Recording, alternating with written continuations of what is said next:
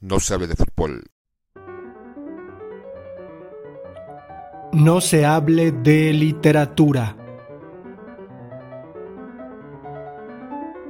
Futbolistas en la playa. Ramón Cote, Baraibar.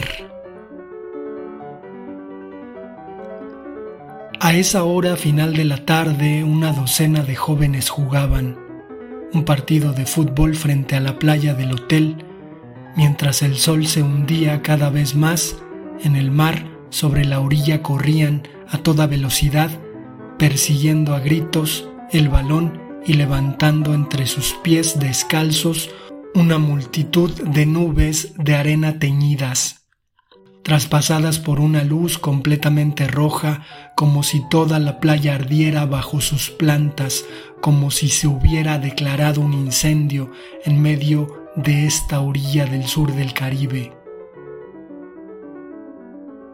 Los jugadores, desfiguradas sus sombras sobre las dunas, ignoraban que en ese mismo instante mi hija y yo los mirábamos desde una terraza, siendo testigos de esa tarde irrepetible cuando vimos entre las brasas, entre los últimos rayos de luz rasante de ese atardecer en la arena de fuego fugaz, el momento en el que esta parte del mundo se convirtió en un lugar habitado por una docena de dioses sin camisa que nos enseñaban que aquí en la tierra también era posible hallar el paraíso.